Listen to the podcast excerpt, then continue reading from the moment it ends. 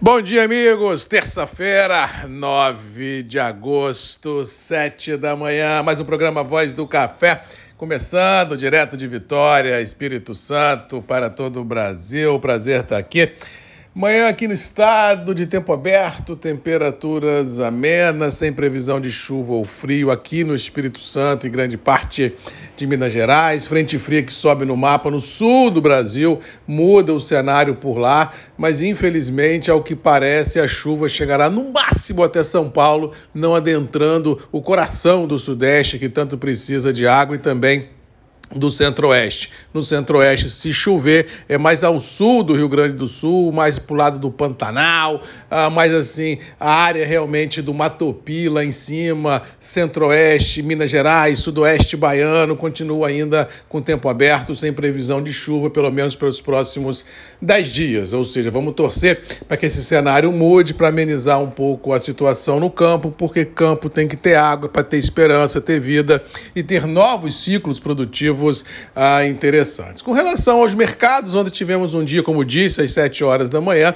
de ontem, tranquilo, com bolsas trabalhando aí em estreitas margens, mantendo o campo positivo, dólar para baixo. Semana começou com o pé direito, sem grandes novidades na geopolítica, que impactassem de fato e de direito os negócios, e assim o mercado, ao que parece, ganhou uma consolidação do atual intervalo mercadológico e, por tabela, um grande processo de lateralização das movimentações deverá continuar a ser visto pelos próximos dias, salvo, é claro, um fato novo. Se não houver esse fato novo, eu acho que o mercado está precificado, está em linha, e aí vai ser só mesmo as precificações com relação a juros americanos americanos, precificações com relação ao aquecimento ou não da economia, questões políticas pontuais, mas assim eu acho que grande freio de arrumação no mercado já ocorreu e daqui para frente o mercado vai se ajustar às novas possibilidades. Com relação a preços internos do café, esses se mantêm estabilizados em reais, poucos negócios, produtor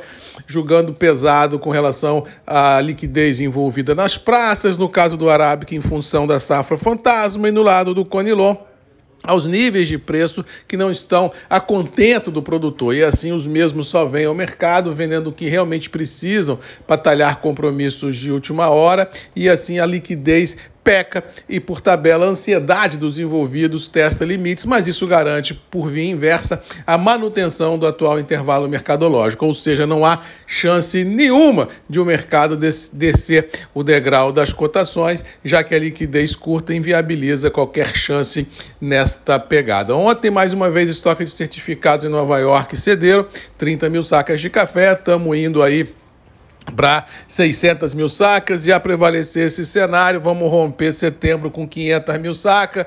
Aí eu quero ver como é que vai ser essa conta para fechar, porque os níveis de contratos em aberto na bolsa, vislumbrando o os números de café certificados não bate, Tá certo que nunca bateram, mas está certo também que nunca foram tão baixos. Ou seja, é possível que alguma hora um calor excessivo nas volatilidades possa ser visto e assim a gente pode vir a ter, no curto prazo, a manutenção do atual intervalo mercadológico presenciado nas bolsas internacionais. No mais, Vamos ficando por aqui, desejando a todos aí uma boa terça-feira, que Deus nos abençoe, que a gente possa enfrentar os desafios e vencê-los. E lembrando que todo dia, sete da manhã, eu e você temos um encontro marcado aqui nos grupos e redes MM, ponto de encontro de todos nós, para quem sabe no presente descobrir um pouquinho desse futuro que vem por aí. Beijo, abraço, boa terça-feira e até amanhã. Tchau!